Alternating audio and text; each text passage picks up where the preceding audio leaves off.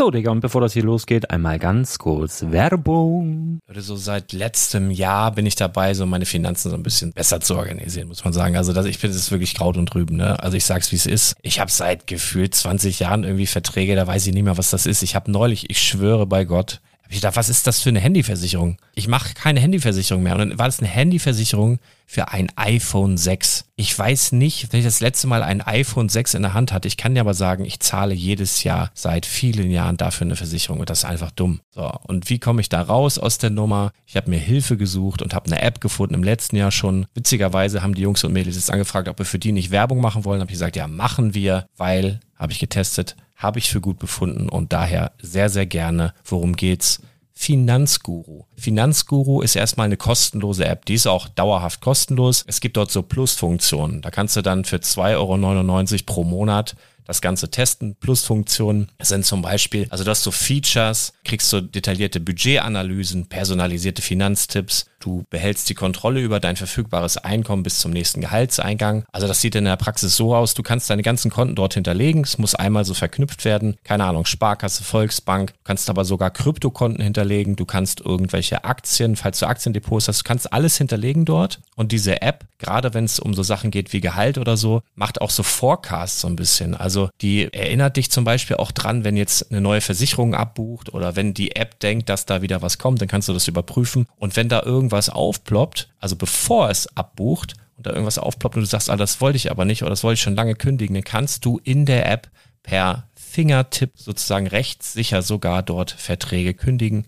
Es geht alles mit diesem Plus-System. Du kriegst intelligente Budgetvorschläge, du kriegst tiefgehende Analysen, wenn du willst, über dein Kaufverhalten. Also ich will das nicht haben. Ich weiß, dass ich wahnsinnig bin und ja, du kannst dir da irgendwelche Finanzdaten per Excel auf dem PC ziehen und da weiterverwalten, wenn du willst. Ihr wisst, Excel ist für mich ein rotes Tuch, deswegen das mache ich nicht. Aber die App an sich ist wirklich cool, einfach zu handeln. Und ich war wirklich überrascht, dass du halt sogar Kryptokonten damit verbinden kannst. Das ist alles ziemlich nice. Wie funktioniert das? Du ja, lädst die App runter, halt im App Store oder im Google Play Store, wo auch immer, verknüpfst die mit den jeweiligen Konten, die du verwenden möchtest. Und hier beim Spielwareninvestor Podcast bekommst du jetzt mit dem Code Spielwaren Finanzguru Plus, also wenn du dieses Plus testen möchtest, die App an sich ist kostenlos, aber wenn du Finanzguru Plus mit diesen ganzen Features, die ich gerade aufgezählt habe, drei Monate lang kostenlos nutzen möchtest, gibst du den Code Spielwaren ein. Alles groß geschrieben, Code Spielwaren, drei Monate Finanzguru Plus kostenlos. Ansonsten, du kannst das auch so immer kostenlos testen, aber die Plus-Version eigentlich nur sieben Tage. In diesem Fall jetzt drei Monate. Dementsprechend nutzt das ruhig. Ich kann es empfehlen. Ich habe es benutzt. Coole App.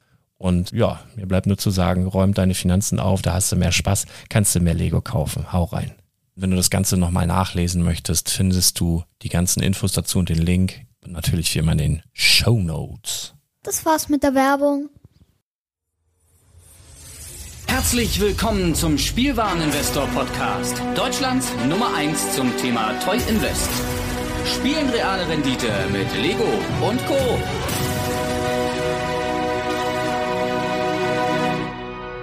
Ja, und damit herzlich willkommen zu einer neuen Magic-Folge beim Spielwareninvestor. Mein Name ist Patrick, auch bekannt als der Full Metal Nerd.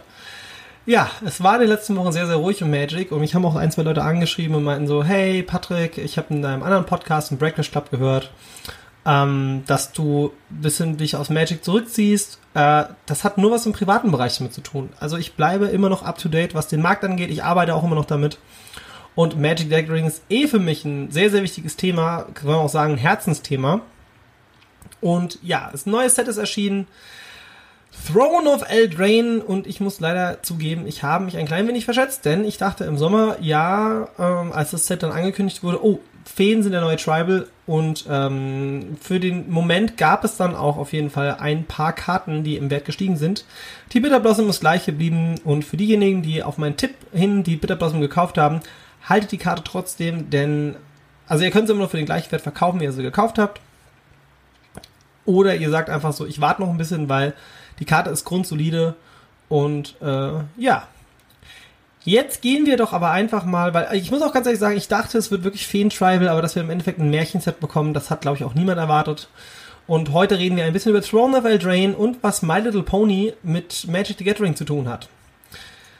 Gehen wir direkt zu Throne of Eldraine und schauen uns doch einfach mal die Killerkarten sozusagen an.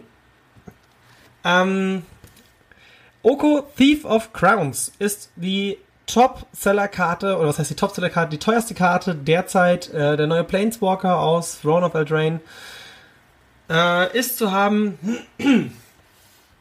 ungefähr ab so, sagen wir mal, rund 30 Euro, 28 bis 30 Euro. Äh, geht das Ding noch weiter nach oben? Jetzt sagen viele, ja, du hast bei Brandon Six gesagt, der wird auch nicht teurer als 30 Euro. Ja, Brandon Six ist aber auch aus einem Spezialset. Und ähm, der Oko ist in einem Standardset, das auch keine äh, 7 Euro der Booster kostet. Von daher, vielleicht ist er noch ein bisschen steigerbar, so auf maximal 40. Ich glaube aber eher, dass es sich bei dem hier genauso einpendeln wird, wie es zum Beispiel aktuell bei Teferi. Teferi hat inzwischen, glaube ich, nur noch die 20er Marke erreicht. Der Teferi aus ähm, Dominaria. Und ähm, man muss auch dazu sagen, neue Planeswalker, ja, ja. Kommt immer auch drauf an, in welchen Formaten sie noch gespielt werden. Ich meine, Commander ist immer ein großes Thema. Und ähm, ja, zu Oko kann man vielleicht auch noch mit dazu sagen, dass der gute Planeswalker äh, zum Beispiel in den Staaten einen Anstieg für ungefähr 30% hatte. Der ist inzwischen bei rund 40 Dollar dort. Und ähm, ja, aber es schwankt auch immer so ein bisschen, ne? Ein bisschen ein bisschen down. Und ähm, ja, ja, ja. Mal abwarten. So grundsolider Planeswalker für drei Mana. Drei Mana Planeswalker sind eh ziemlich stark. Das haben wir bei Liliana of the Whale gelernt. Und ähm, einfach mal abwarten, wie sich die Karte entwickelt. Ist kein Investment, sage ich ganz ehrlich. Wenn ihr den aufmacht im Pack, freut euch, verkauften oder wenn ihr ein Spiel wollt, behalten. Aber Oko Thief of Crowns ist meiner Meinung nach nicht die Karte, die interessant ist, was dieses Set angeht. Aber Patrick, was ist denn dann die interessante Karte? Ich bin ein großer Fan vom Questing Beast. Das Questing Beast ist die zweiteuerste Karte derzeit auf Throne of Eldraine und kostet rund 13 bis 15 Euro. Das ist diese neue Killer-Karte, 4 Mana, 4-4. Ähm, hat Vigilance, Death Touch, Haste und äh, kann nicht geblockt werden für Kreaturen mit Stärke 2 oder weniger ähm, kann nicht der Schaden verhindert werden und äh, macht auch noch zusätzlichen Schaden auf den Planeswalker. Also es ist derzeit vielleicht die beste grüne Kreatur mit Tarmogoyf. Also das, der ist schon, also auf vier Mana ist das meiner Meinung nach die beste grüne Karte, die es derzeit gibt. Der hat Potenzial, der könnte auf jeden Fall noch nach oben gehen. Und äh, sagen wir mal so, wenn ihr den für einen Schnapper so für 10 bis 12 kriegt, kauft ihn ruhig mal ein. Ich sehe den bei eher 20 bis 25 Euro, was die Zukunft angeht. Und ähm, ja, aber was ist denn zum Beispiel noch mit den anderen Karten? Ich finde halt auch, dass sehr viele Karten, ich meine zum Beispiel der Garok, der kostet nur einen Fünfer, weil er halt einfach Flavor hat und der zweite Planeswalker und schick und bla bla bla. Ja, was ist denn mit der Gilded Goose? Gilded Goose ist ein, ähm, ein Einmaner 0-2er, äh, der diese Food Tokens produziert und man kann Food Token opfern und macht dann äh, Mana beliebiger Farbe. Ein Mana 02 ist schon mal ziemlich gut fliegend. Ähm, ist ein, ein, bisschen anderer Birds of Paradise. Man darf aber auch nicht vergessen, man muss ähm, quasi, äh, also man kann halt ein Food Token opfern kriegt halt direkt ein beliebiges Mana. Ähm, ist für eine Runde cool, aber der Bird of Paradise finde ich dann da noch besser. Ich meine, wenn er ein bisschen länger liegt, ich meine, er hat halt 0,2, dann mit diesen Food Token kreieren, also man muss halt immer eine Runde warten. Ich finde den nicht so geil, wie er gehypt war. Andere haben schon gesagt, oh, der neue Death Ray Shamaine. Nein, auf keinen Fall. Also der Death Ray Shamane ist halt tausendmal besser. Und ähm, ich persönlich sehe den Gilded Goose eher im unteren Bereich. Ähm, wen gibt es denn noch, wo wir sagen, okay, das lohnt sich, das ist eine Top-Karte und ähm, ja, also die, die, die, die Schlösser und so weiter. also in dem Set ist auch nichts, was jetzt so richtig krass wäre. Ne? Ich meine, der Oko, der Planeswalker, es gibt halt in jedem Set oder gefühlt in jedem Set immer einen Planeswalker, der weit oben schwimmt. Da gibt es so ein, zwei Kreaturen, die halt sau stark sind. Und ähm, dann meistens noch ein, zwei Länder. Und äh, bei den Ländern ist halt die Fable Passage die Karte. Ähm, hat auch eine Schwankung von 8 Euro, jetzt auf wieder 8 Euro, war zwischenzeitlich nochmal bei 6 Euro. Ähm, ist halt ein Fetchland für Basic Land. Also, naja, also ist okay. Aber brauchen wir eigentlich nicht. Ähm, aber warum brauchen wir den nicht? Ganz einfach. Wir haben die Prismatic Vista. Die Prismatic Vista macht das richtige Fetchland und ähm, ja, also die Vista bringt halt auch ungetappt und das Fabled Passage nur, wenn du halt vier verschiedene, äh, nee, wenn du noch vier Länder hast. Vier weitere Länder. Also von daher ist okay, es war auch eher so ein Standardding. Ja. Aber was gibt's denn noch so zu sagen? Was ist denn so außerhalb von Throne of Eldraine, was so wirklich, wirklich interessant ist? Und da muss man sagen, im Moment ist der Magic-Markt sehr, sehr ruhig. Ähm, wenn ich mal jetzt so drüber schaue, mh, die Bio Boxbow war jetzt auch nicht so der Killer. Aus M20 sind so ein, zwei Karten, die jetzt ein bisschen interessanter geworden sind. Ähm, unter anderem, also wenn ich mir jetzt zum Beispiel den US-Markt anschaue, The Knight of the Eben Legion ist jetzt sozusagen eine der neuen äh, tollen Karten. Und ähm, ja, da gibt es jetzt halt einen neuen Tribal. Also hier, äh, Madu Tribal mit Rittern. Ähm, naja, warten wir es mal ab, ob das auch wirklich was bringt. Und ich sehe das Ganze aber auch wieder so. Es ist halt so ein typischer, ähm, so ähnlich wie, äh, wie war das noch gewesen, bei, als, als hier ähm, MTG Goldfish hingegangen ist und postet da immer so ihre Deckideen und dann werden halt so ein, zwei Karten immer so ein bisschen gebuyoutet oder beziehungsweise steigen halt schon immer im Preis. Aber normalerweise reguliert sich das dann alles wieder wenn der Night Driver sich natürlich durchsetzt, kann das natürlich auch schon sein, dass der Night of the Evil Legion nach oben geht. Ist ein Einmaler One-Two-Drop und äh, ja, aber ich sehe da derzeit einfach auch nicht viele Investmentmöglichkeiten. Ja, letzten Monat ne, mit der Bandlist, der Stoneforge Mystic, klar, geht nach oben, war auch logisch. Und ähm, auch die passenden Karten dazu, der Better Skull, wo wir das letzte Mal schon drüber gesprochen haben. Ja. Ansonsten ähm, mich hat auch jemand gefragt, würdest du momentan Hogax kaufen? Und wenn ich jetzt nochmal den aktuellen Preis von Hogak mir anschaue, ich glaube nämlich, dass der gute Hogak, also erstmal, er kostet halt gar nichts mehr, ne? Hogak kostet irgendwie 50 Cent oder so. Das ist aber immer noch eine der stärksten Karten, die es gibt. Was, was ihre Fähigkeit angeht, ne? Also ich meine, für, für Dredge und man kann ja auch noch ein Legacy spielen. Ähm, ganz ehrlich, wenn ihr den für ein paar Cent bekommt, äh, kauft den, legt in die Seite. Also der Stoneforge Mystic war auch mal irgendwann nur ein paar Euro wert und kostet jetzt halt fast 30, 40 Euro, ne? Hogax kann man für ein paar Cent gerne kaufen, ist aber auch kein Investment, wo ich sage, uh, da muss ich mich draufstürzen. Ja, dann würde ich doch sagen, kommen wir zu der krassesten Neuankündigung, ähm, die es äh, bei Magic the Gathering gab. Man muss auch dazu sagen, es gibt ein Haskon-Set, das 2000, das muss ich mal gucken, 17 rauskam. Ähm, dieses schöne Haskon-Set kostet so um die 130 Euro. Da war eine Dungeon and Dragons Karte drin, eine Transformers Karte und eine Nerf Karte. Ja, äh, das Schwert wurde dann auch in Unstable gedruckt. Das hat es dann leider auch ein bisschen äh, nach unten gedrückt. Die Transformers-Karte, ja, also das war halt so ein Promo-Set, speziell für die Hascon, für die Hasbro ähm, Convention. Das ist ein reines Sammelding. Und jetzt kriegen wir quasi das My Little Pony Set ähm, von Magic, also auch so ein Crossover. Das Ganze soll jetzt, ähm, jetzt muss ich gerade nochmal nachschauen, wann kommt das raus? Es sind halt drei Karten, aber eine Flip, äh, Rarity, Nightmare Moon und Princess Twilight Sparkle. Yay. Ähm, jetzt muss ich gerade mal selbst schauen. Das kommt raus. Kostet ungefähr 100 Dollar äh, mit dem Playmat zusammen. Ist ein Charity-Ding.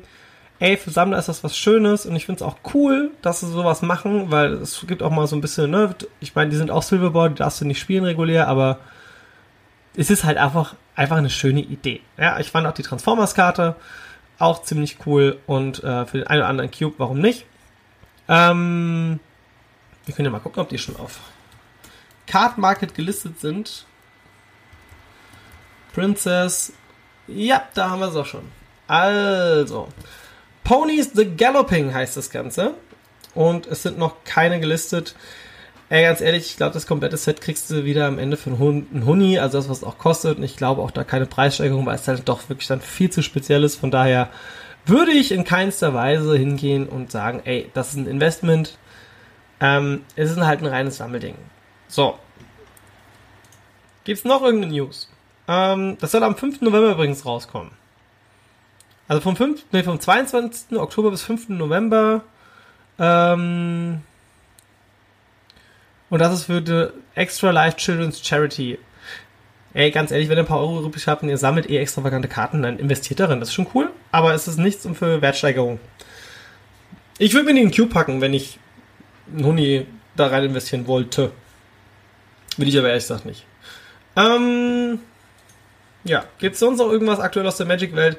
Es ist halt momentan einfach super ruhig und ich glaube, dass das nächste Set, was hier, also es sind ja die neuen Magic-Sets angekündigt, das wäre vielleicht auch noch eine Info. Ähm, und zwar, wir gehen zurück nach Teros und ähm, wir gehen, ich muss gerade noch mal gerade schauen, wie die tollen Sets äh, heißen werden. Also erstmal gehen wir zurück nach Teros. Ähm, und zwar geht es wieder um Elsbeth, die jetzt anscheinend ja doch nicht tot ist. Ähm, jen, äh, Teros jenseits des Todes erscheint 2020. Also quasi das nächste Jahr ist schon komplett äh, ne, bestätigt. Ikoria, Lake of Lair, Lair, Lair, Ikoria, Reich der Behemoths oder Lair of the Behemoths kommt komplett neue Plane, kostet 2021 und Überraschung, wir gehen schon wieder nach Sendika. Sendika Rising, äh, Fetchlands. Ja, es kann sein, dass die Fetchies endlich mal wieder kommen. Ich tippe aber eher, dass sie dann nochmal so wie diese, entweder diese Box-Topper kommen oder als äh, solches super seltenen Karten ähm, wie damals die Expeditions. Irgendwas werden sie machen, wahrscheinlich werden sie alle 10 nochmal bringen auf irgendeine Art und Weise, weil die Fetchies sind halt inzwischen auch wieder viel, viel zu teuer, wenn ich mir zum Beispiel anschaue, die Scalding Tarn. Ja, die günstigste fängt an bei hm, 60 Euro. Für eine Karte, die einem Land aus dem Deck sucht, ist das halt schon traurig. Und äh, ja, die, wo in Kahns drin waren, die sind schon etwas günstiger. Wenn wir jetzt zum Beispiel die anschauen, die Windsweep ähm, war, glaube ich, letzter Stand von mir war so bei rund 10 Euro. Und da sind wir auch immer noch. Und ich glaube auch tatsächlich bei, der, bei den Kahns-Ländern, also da wird sich nicht mehr viel tun. Die werden ein bisschen vielleicht irgendwann mal nach hoch gehen. Aber das, ich meine, gut, die Windsweep Tief war aber auch in diesem, diesem Deck mit drin. Ähm, ja, die Wooded Foothills bei rund 20, die Delta bei rund 20, die ist Meyer bei rund 17, der Flooded Strand ironischerweise, obwohl es ein blaues Fettstand ist, bei rund 15 und die Heave bei rund 10. Sorry, da wird nicht viel passieren. Ja, und im Endeffekt sind wir dann auch schon durch. Das heißt, wir haben jetzt alle, ähm, also es ist halt einfach nichts passiert. Müssen wir abwarten, was sich in den nächsten Wochen so tut. Und ähm, bis dahin sage ich vielen lieben Dank und tschüss.